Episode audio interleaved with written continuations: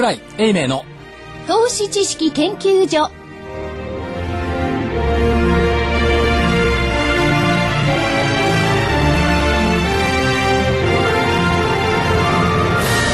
皆さんこんにちは。こんにちは。桜井英明の投資知識研究所の時間です。スタジオには桜井英明所長。お寒いです。正木昭夫隊長。こんにちは。福井主任研究員。こんにちは。そして新人研究員の加藤真理子でお送りしますさあ今日の日経平均大引けです。89円10銭高の8639円68銭。89円10銭高の8639円68銭。続伸となりました。売買高は？売買高これちょっと一時解散なので少なめなんですが、えー、売買代金金額。代金は 1, 1兆はい893億円ですね。ですのでもっと増えてると思います。一時解散。一応1000億台は乗ってるんではい昨日並みのものがでできて出来高もくるんでしょう20億株以上ですね。昨日は23億でしたから、はいまあそれぐらい来るんでしょうということで、エネルギーは随分変わってきましたよねそうですね。先週の今とはおっしゃる通りです。まあ市場関係者は強気になってきたこと はい。なんか昨日ぐらいからすごくなんかあっち聞いてもこっち聞いても私が言った通り上がってきました言ってないだろうと思うのにそうですね。ほんと強くなったら鬼の首取ったみたいにねまあまだ上がって3日目ですからね。だいたい2日目に強気が出てくるんですよ。あで3日目になるとすごい強気。でそこから先はちょっとわかんないですけど。どうなるんでしょうね。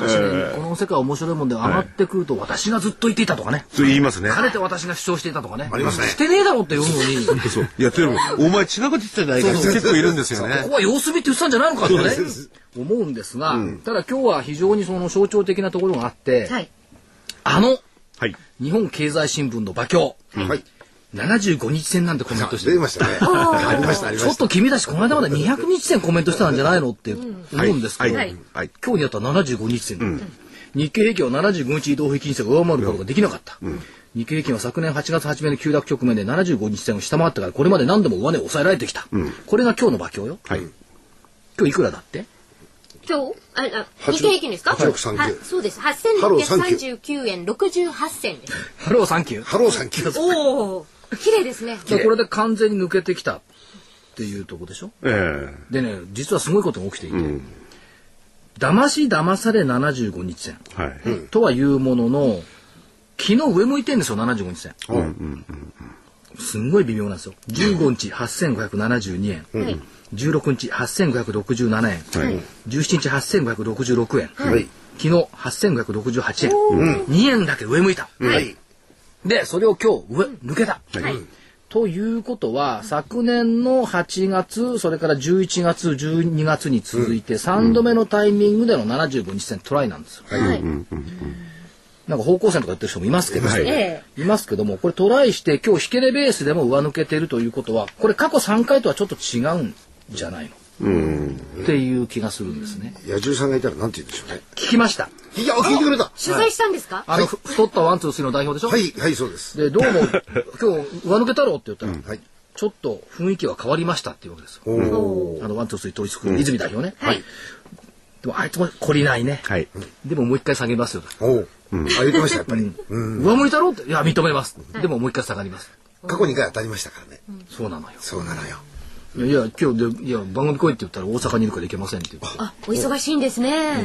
まあ、少しは動かないとダイエットにならないから。ということで で。も75日にね、あ2ヶ月半ですよ。2ヶ月半の相場を振り返ってください。はい。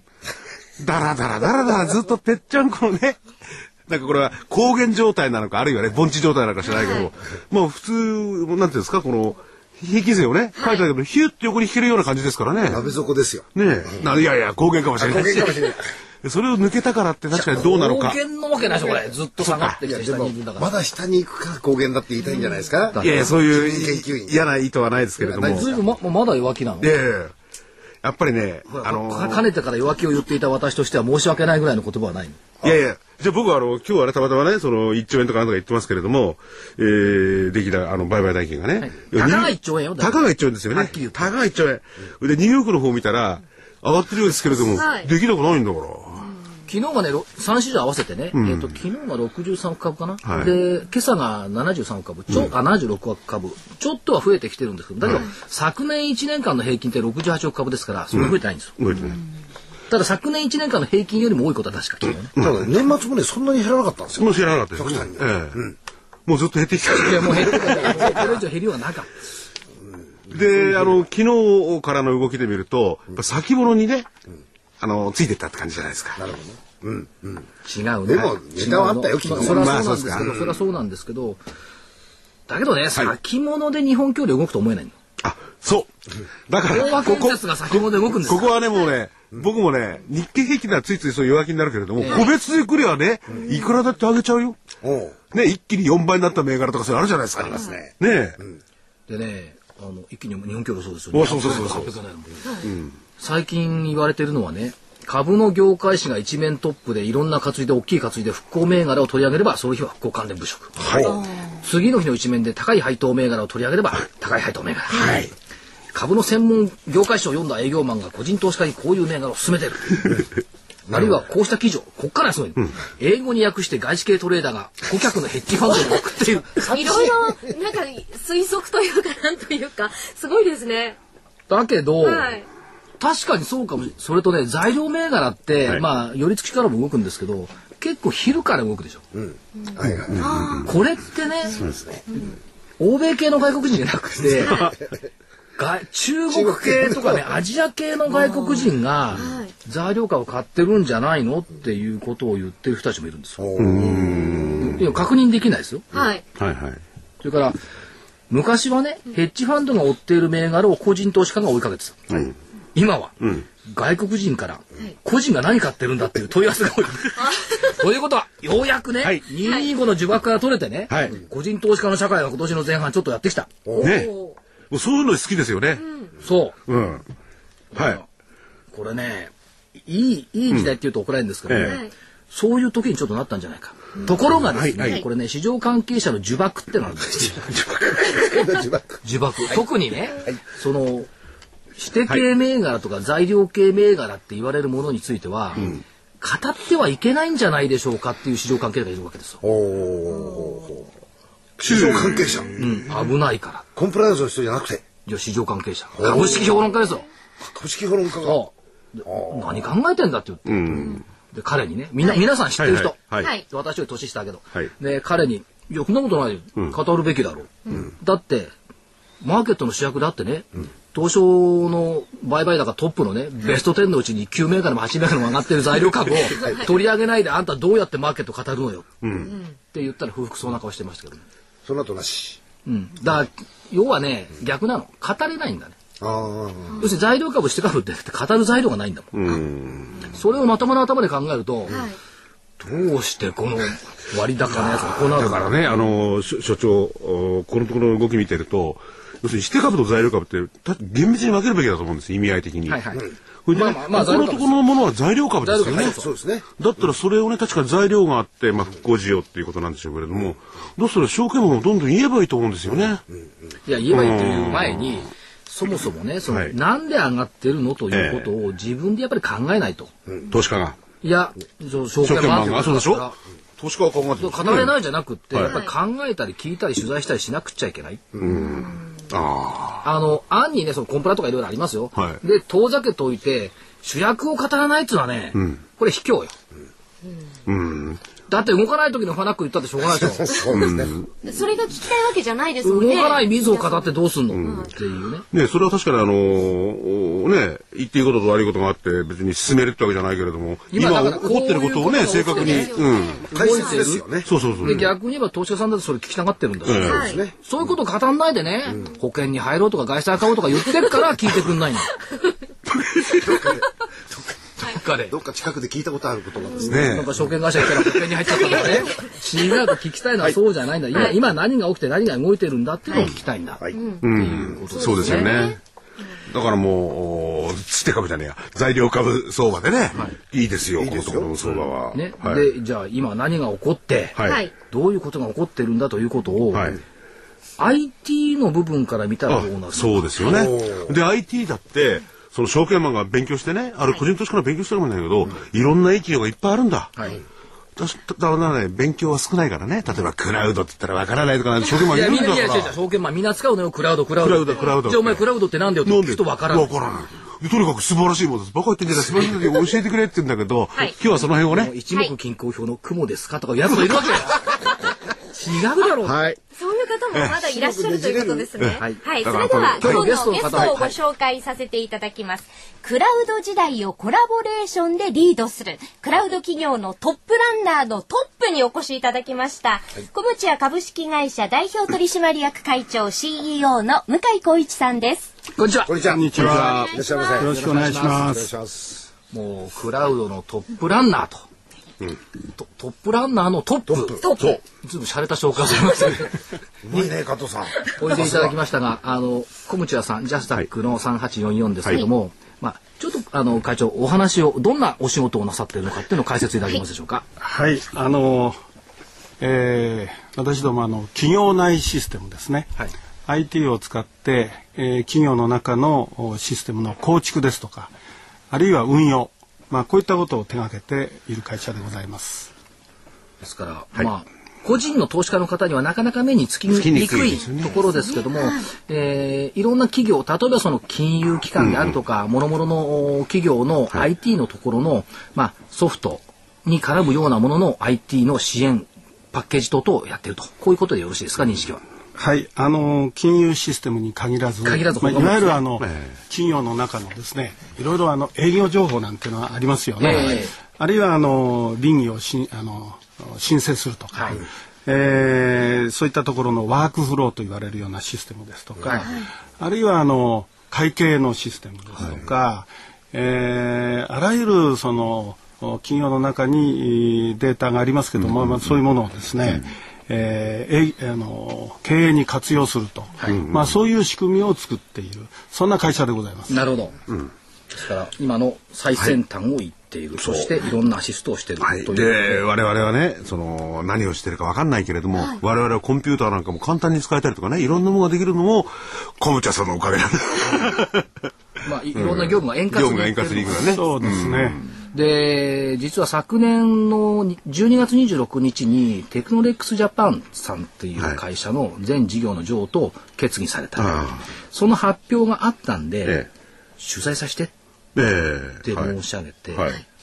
忙しいんですよ、うんお時間取っていただいたのが、はい12月の28日。普通はあの仕事納めの日なんですそうですね。午前9時。はい。ちゃんと取っていただいて。で、1時間みっちりお話を受けたまって。はい。で、テクノレプスジャパンさんのはいこの全事業の譲渡というのが意味するところは一体どこなのかっていうのが、プレス発表、紙だけだとね、なかなか分かりにくいんで、これはもうあの会長自らね、お話をいただきたいなと思って、これ意味はどこにあるんでしょうかね？あのそうですねこれあの、えーいわゆる金融系のおこの、えーシステム運用に非常に長けてる会社でございます。えーそういったそのところですとかあるいはあの NTT ドコモのですね、えーこういったそのシステム運用の仕事をしているそんな会社でございまして、まあ、私どももともと金融系のシステムには非常にあの強い会社でございますけども、えーさらにはあそれに、まあ、ドコモの事業をですね、えープラスをするということで、えー非常に私どものとのこのお融合がですね、まあ、しやすい。えーまた新しい顧客のお開拓ができると、はい。まあ、そういうようなことが目的でございます。今ね、所長が譲渡で譲り受けたわけですもんね。そうです。うんもちろん久保長さんのがそれを取り込んだとね。その分野の事業を譲り受けましたと、こういうことですね。で今会長さらっとおっしゃいましたけども、まず一つにはその金融系のシステムが多いっていう、まあ、特にその証券ですとか。証券とか銀行ですとか、こういったところっていうところのシステム投資っていうのは、これ、まあ、下級の問題となっていて、それが大きいということは、やっぱりこの即効性のある事業ということ、それと、これもさらっとおっしゃいましたけども、ドコモの比率が大きい。ドコモというのは一体何でしょうかっていうと、NTT ドコモですね。そうすると、携帯、いや、当たり前ですけど、KDDI ドコモじゃないから、はい。ドコモということは携帯電話ですよね。そうですね。で、携帯電話ということは、クラウドの中でもその、クラウドモバイルっていう分野がありますよね。そうすると、携帯でのクラウドということも、これ、先行きの視野としてはやっぱり握りながら、これが入ってきたということは、寄与度がかなり高まるというふうに見ていいんですか？あのそうだと思います。はい。で我々ですねまずあのクラウドとモバイルというものを、えーこれからのおその成長戦略にしていきたいと、えーやはりあのクラウクラウド利用というのがですねあますますあの増えていくでしょうし、えーそれからまたあのモバイルはですねこれもう皆さん随分お使いになっておりますけども、これはもっと増えていくでしょうね。まあこの2つはもうやはりこれからの大事なあのテーマかかと思っております。はい。ちなみに会長、クラウドマーケットってのはある調査ですと、年の平均成長率ってのは？41点1%。そうですね。1%ですか？ですね。これこれはあ2010の年から2015年年率ですね、えー今後5年間においてとこういうことになりますね。年率 40? そうですよね。ほら、ほらほら、皆さん、クラウドはね、決して一目均衡の雲じゃないのよ。雲は4割も成長しないんだから。このクラウド市場ってのは年平均成長率5年間で、年平均40%よ。ということは5年間で倍になるって話よ。平均するとですね。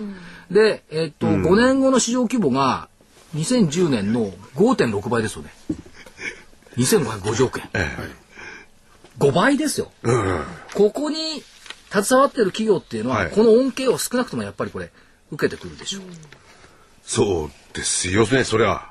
そりゃそうですよ。はいはい。で、ちなみにその、コムさんの、先ほどのクラウドモバイル分野のはい売り上げっていうのが、これ年々売買ゲームぐらい伸びてますよね。そうですね。あのクラクラウドモバイルの領域についてはですね、私ども2.3倍ですね。前年比で、まあそういうものがまあ倍々にこうなっていくだろうというふうに見ております。これ12年3月で2.3倍、多分これ私が見るところ今年も同じようなねやっぱり売買ゲームになってくるんじゃないかっていうことを考えると、やっぱり同じような市場規模といったようなところで、市場規模と同じような格好で伸びてくる。っていうところですよね。今40%もすごいですけどびっくりしました。御社の230%もすごいですね。あ2.3の倍でしょ、これはあのやはりあの元々ですね、これあの分母が小さいわけですから、ですからまあそういうことを考えればそんなに特別びっくりするようなお話ではない。要するにせ成熟したマーケットじゃなくて、成長過程のマーケットだから、やっぱり急成長というふうに。そうです。だけど今時その2倍ベースで伸びるっていうのは、明らかに新商品新分野ということですよね。そういうことになります。ね。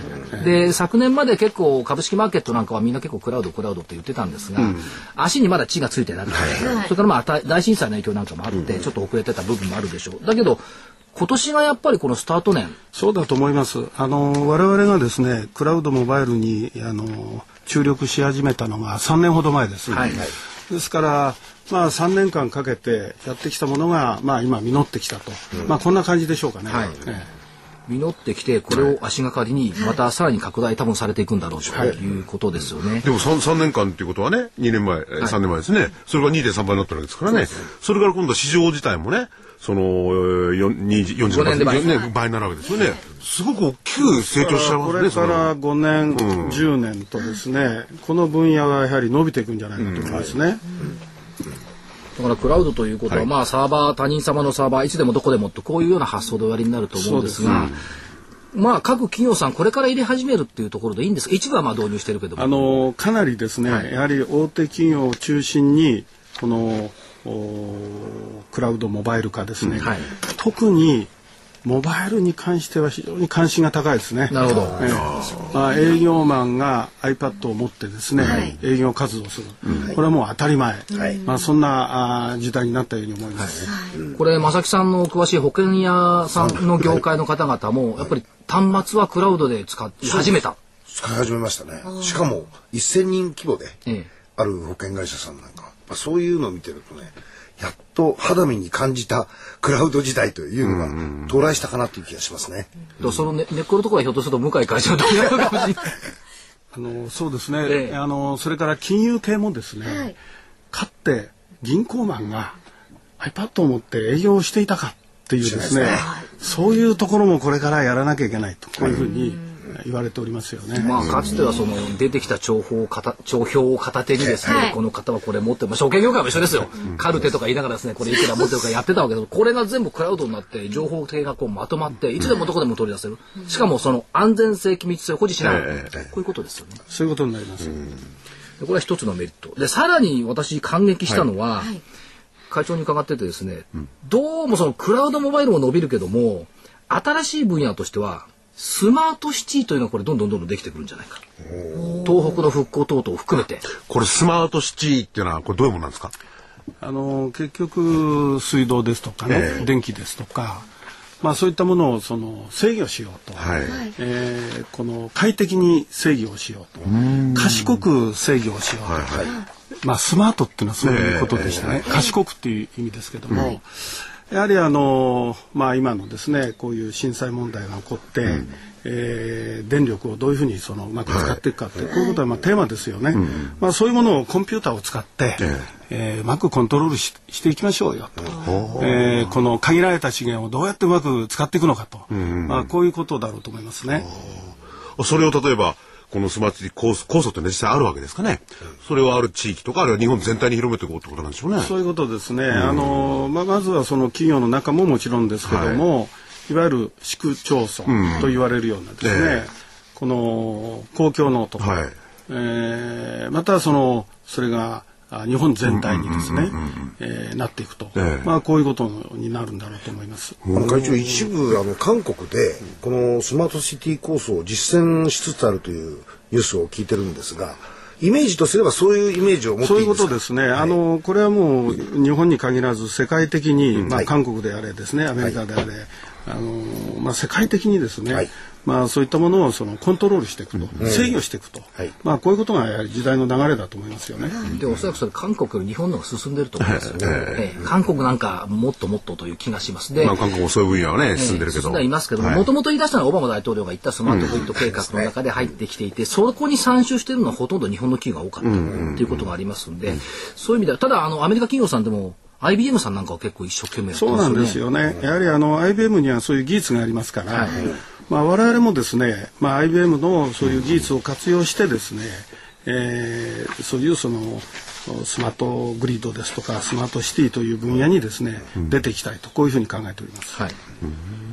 ただスマートシティ分野だってある調査では2桁の伸びをずっとこれから5年ぐらいしていくだろうということが出てきてますし特に必要なのはぱりこの震災で新しい街づくりという意味では、早急にこれエネルギーにしても交通にしても生きれていかなきゃいけない、そこにやっぱりクラウドそれからモバイルクラウドが必要になってくるという意味では御社の役割って非常に高いですよね。そうですね。あの今こういう震災問題があってですね。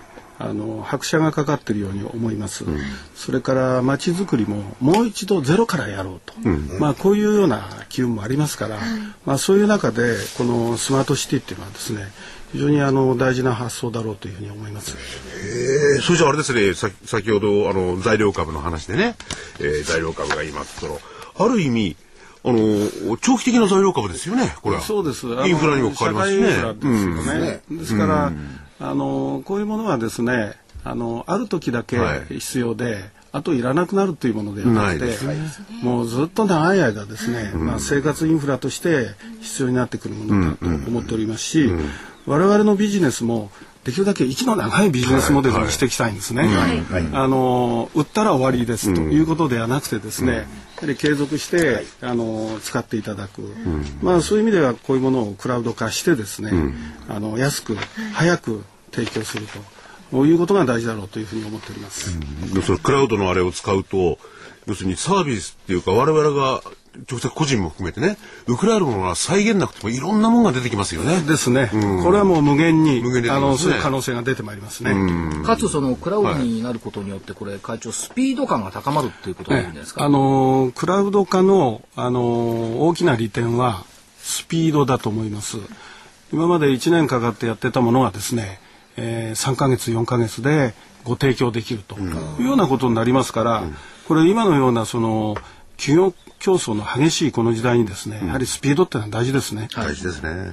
スピードを持ちかつインフラの変化についていくインフラ関連とい。うことで、今年の活躍はものすごく楽しみなんですけども、今、えっ、と中計画を策定中とい。うことで、3月末ぐらいには中計画がそうですね。あの今月の末からですね、はい。えー一泊二日の合宿を皮切りにですね、はいえー当社の中期計画を作る予定でおります。はい。でそれによってですから、は早く出してもらって見たいなという気もするんですけど泊まりがけの合宿に一緒に行くわけにはいかないし、ですからあの多分ですねクラウド、おモバイルを中核にしてですね、まあ、新しいえー生活インフラでありますまあ、スマートグリッドですね、はい。まあ、こういうものをさらなる成長の基盤にしてですねやっていこうと、まあ、こういうことになるだろうと思っております。いやでもコーチャーさんのねその中期計画を見ると逆に言えばそのクラウドの方向性が分かったりなんかする可能性もありますもんね。そうですね。企業のそういうものって非常に参考になりますし、そうそうそうだから会長に伺ってる例えばそのクラウドで今どこ一生懸命やってるんですかって聞くと富士通かなとかおっしゃいます。しスマートグリッドどこ一生懸命やってます？か IBM かなとかおっしゃいます。これは今あの当社のですねモバイル技術を中核に、えー富士通さんとですね、今連携をさせていただいて、こういうところで、ということでね、はい。非常にこのお業界をね、はい。よく知っていくということがやっぱり必要、そしてそれと会社をよく知っていく、ということが必要なんで。中計画できたらまた会社を教えてくださいね。よろしくお願いします。できる前じゃなくてできた後で結構するんですよであれですね。そうですよ。僕も証券マンもクラウドを学んだ方がいいかもしれないな。考えていけないですね。はい。最後に会長投資家さんに一言ございますか？そうですね。あの私どもこの中期計画をですね、あの軸に、えーしっかり経営をやっていきたいとこう思っておりますので、えーよろしくどうぞお願いいたします。ありがとうございました。コムチャ株式会社代表取締役会長 CEO の向井光一さんでした。ありがとうございま。した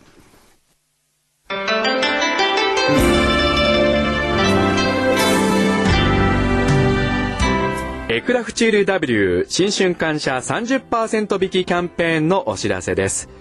先端医薬品開発のナノキャリアが東京大学と共同でその研究成果から作り出した新しいタイプの美容液エクラフチュール W を1月5日から20日までの16日間だけの限定でお得な価格でお届けいたします。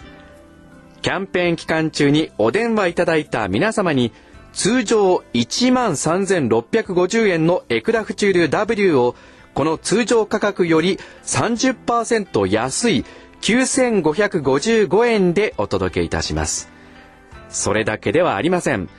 1000円相当のサンプルもお求めの皆様全員にプレゼントいたします。さらに、キャンペーン期間中の送料は無料となっております。あなたのお肌を潤いあふれる透明な素肌に。ナノキャリアの美容液、エクラフチュール W は、これまでの美容液とはブライトニング成分のお肌へのとどまり方が違います。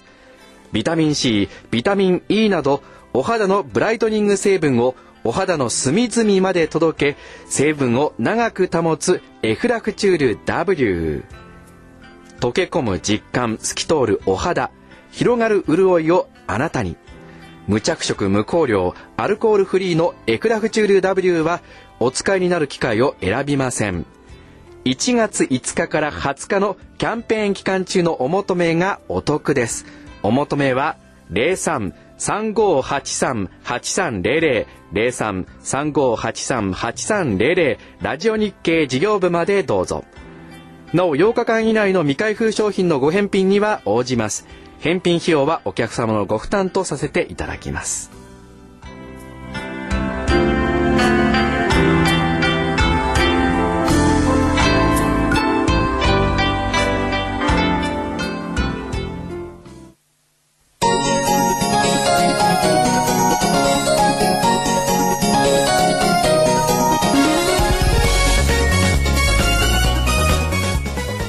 応える叶える。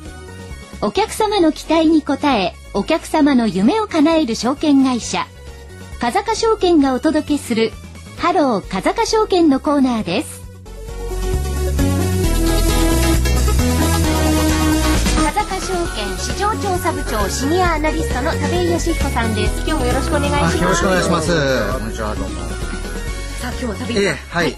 えー、あの、決算発表、まあ、アメリカの方の決算が非常に、あの、非常にというかですね、堅調で、それ日本の株式の方もですね、ちょっとこう、主力銘柄までこう、買われるようなところになってきていてですね、まあ、何もあの、指定系の材料株だけの動きじゃないかな、というところも出てきたのかなと。まあ、売買代金もですね、まあ、1兆円にこう、膨らんできているような形になってきておりますので、まあ、しめしめというか、やったという感じで、えーですね。もう動いてれば、動いてればいいです、動いてれば。俺が言った通りだと。え、いや、言った通りと、そうだ。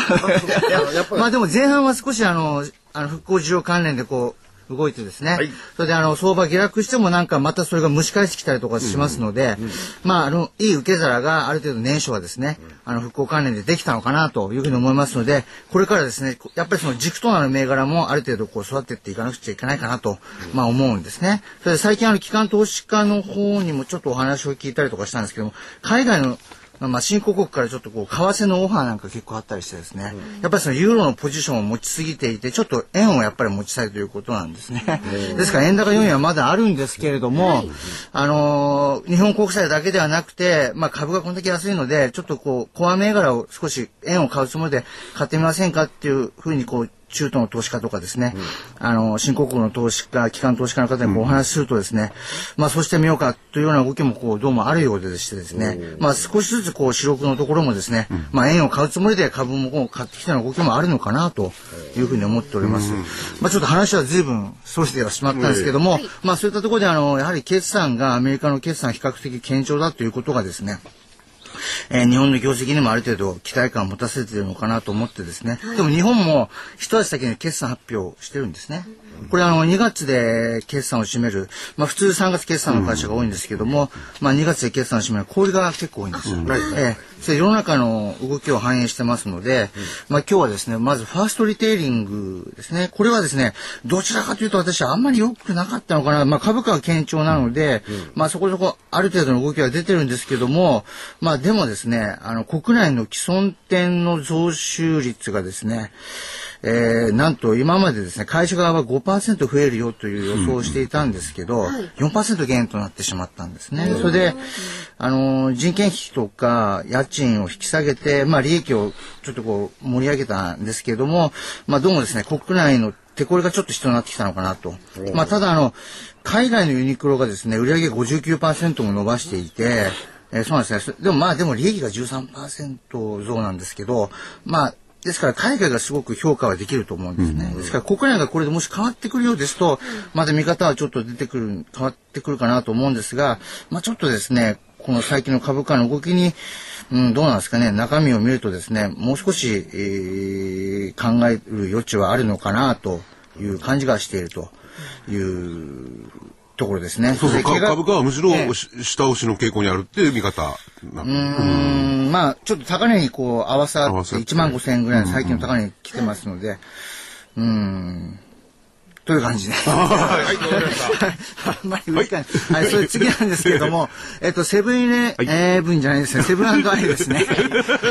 は いあの、どうもセブンイレブンって言っちゃいますけども、まあ、あのセブンアイホールディングス、まあ、もともとイトーヨーカ堂だったものが、子会社が、まあ、親会社を吸収合併するような形でですね、今、まさにですね、もうあの、セブンイレブンのお売り上げが、まあ、セブンセブンアイ・ホールディングスをですね、まあ、あの、作っているというような形になっていると、もちろん利益の方もそうなんですけども、まあ、こちらの方もですね、あの3月、あ、ごめんなさい、9月から11月の、この3ヶ月で、まあ、17%ぐらい利益を伸ばして、それで3月から11月までのですね、累計ですね、を見ても23%利益伸ばしてるんですね。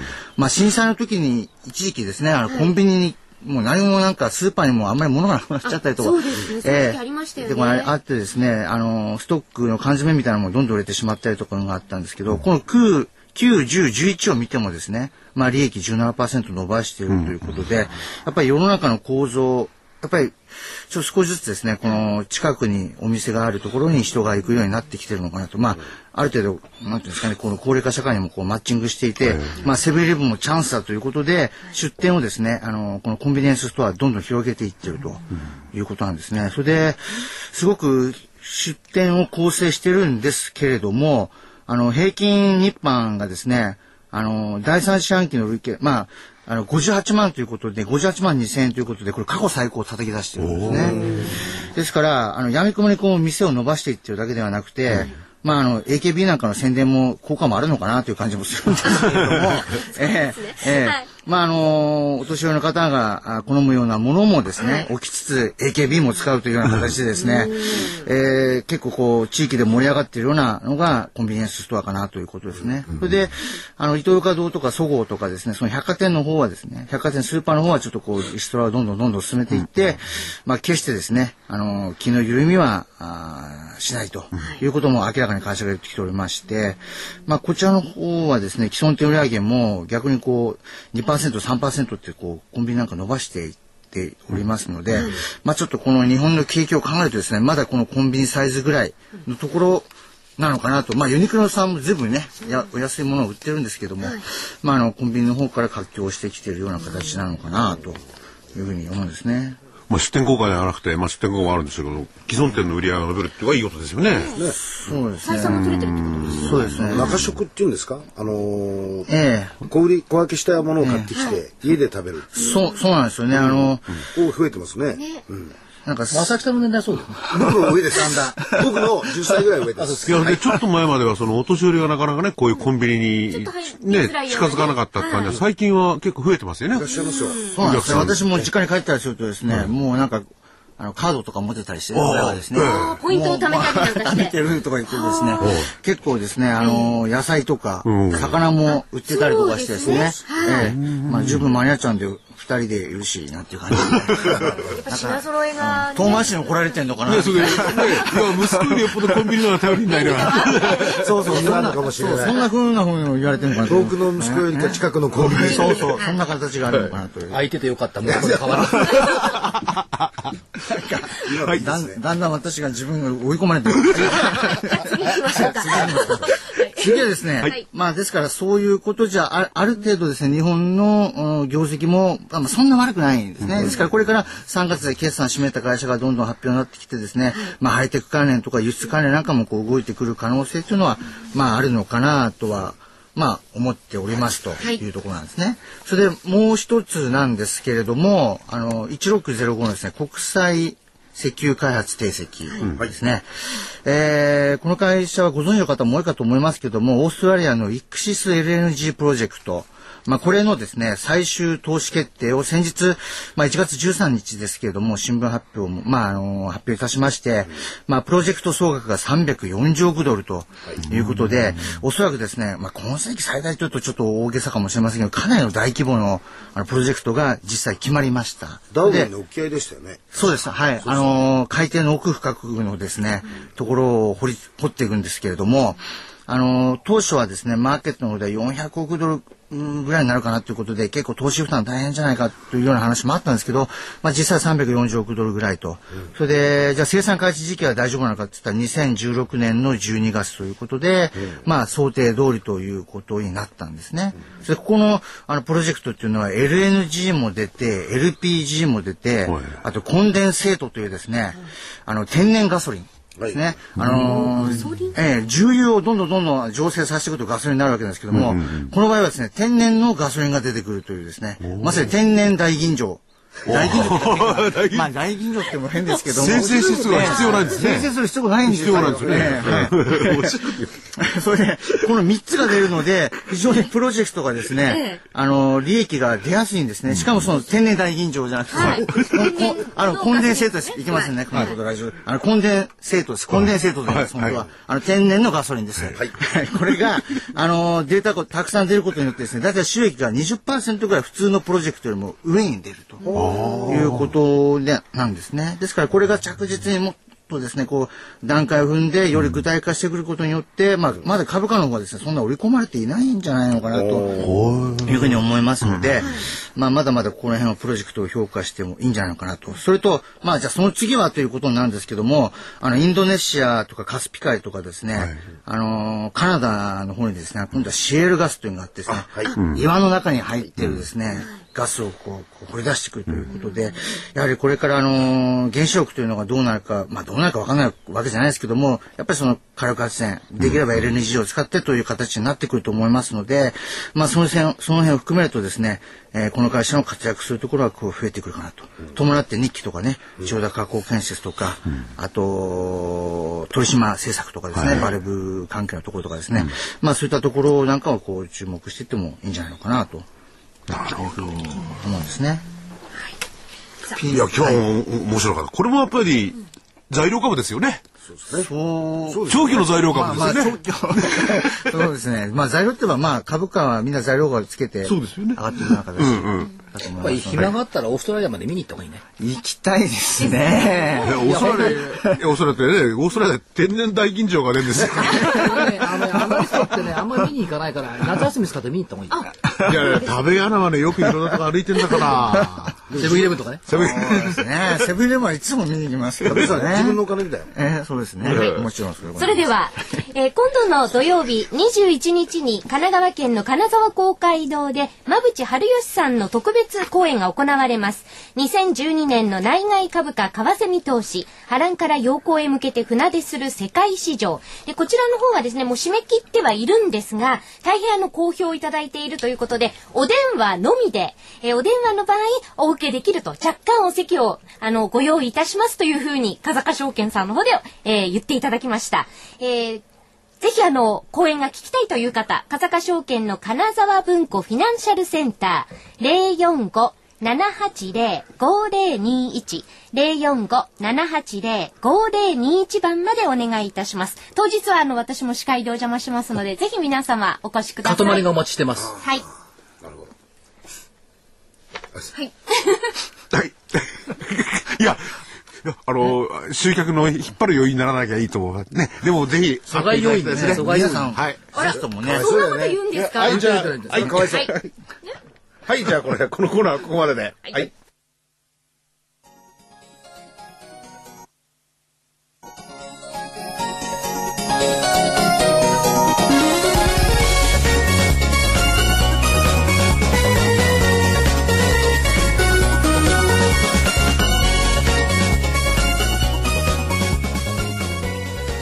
風賀証券このコーナーは風賀証券の協力でお送りしました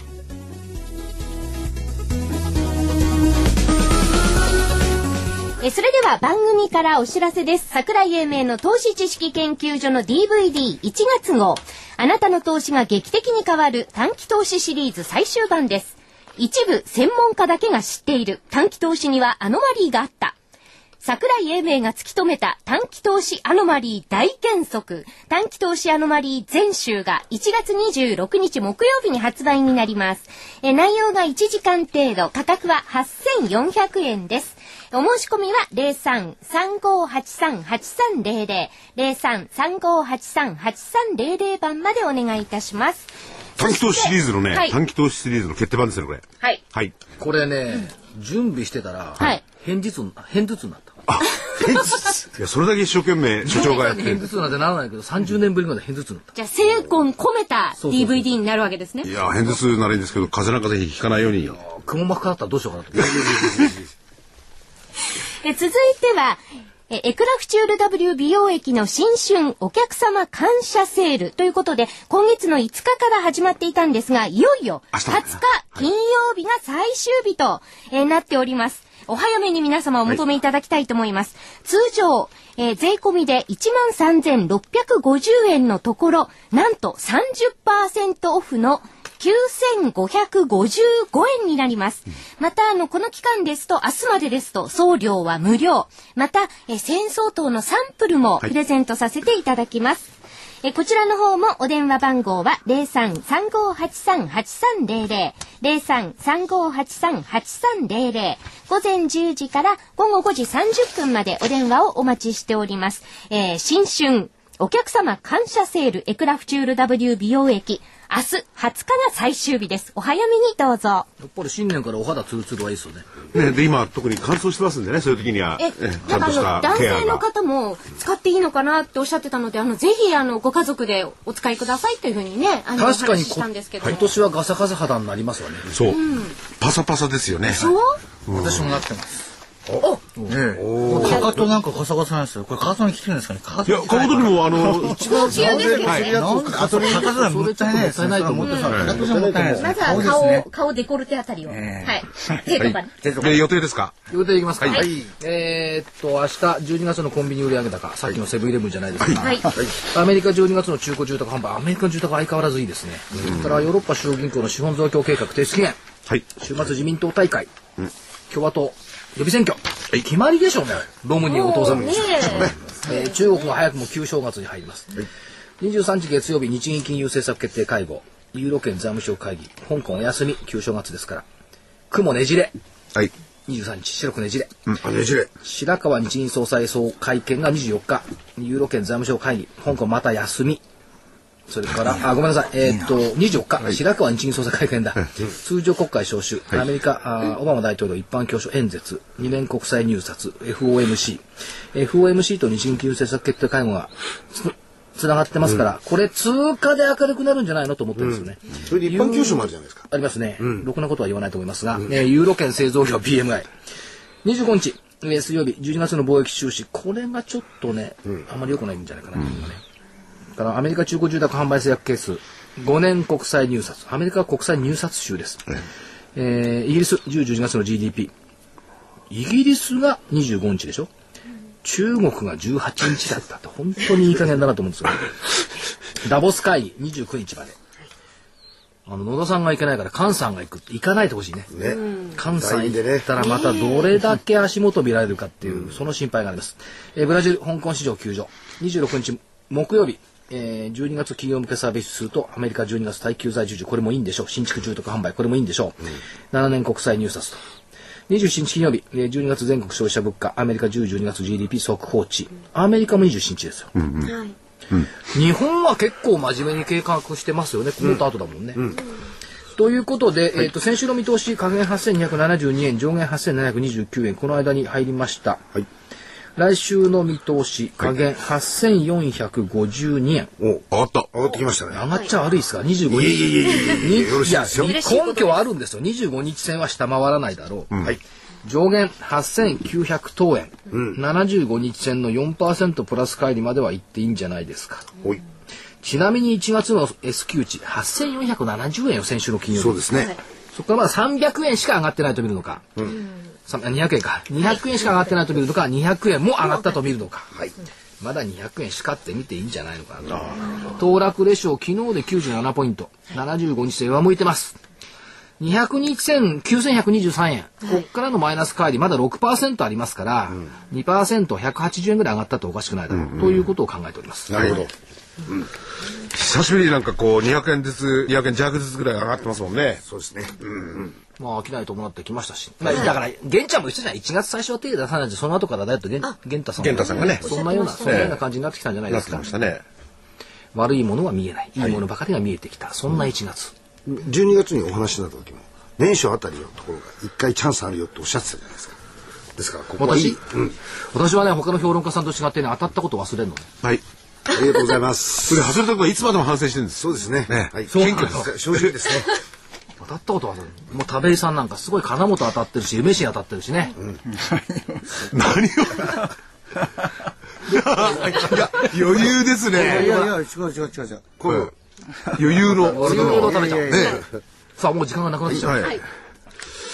いや、でも、このね、どんどん上に行っていただけると、いろいろいいですよね。アノマリーで見てたらね、はいもうだから偏頭痛になったんですけど、ええいろいろ調べてたらね、はい大河ドラマで平家物語関連があると日経変化はた、日経平均は高い。あ、じゃあ今年高いってことじゃないですそう、か。1966年源義経の時がはい。1.5%、はい。72年新平家物語92%上昇、えー、すごい。76年風と雲と虹とはい。13%、79年草もよる8.7%、2005年義経40%、今回平家物語。さあどうなんだって。92%もあればね40%もあるんだから。2005年なんてちょうど危なくないところでスルスルスルっと上がってきた感じですね。NHK も読んだから。今の今の放送番組みんな知ってるっていうのがはい、ということでそろそろ終わりです。皆さんまた来週、さようなら。なら。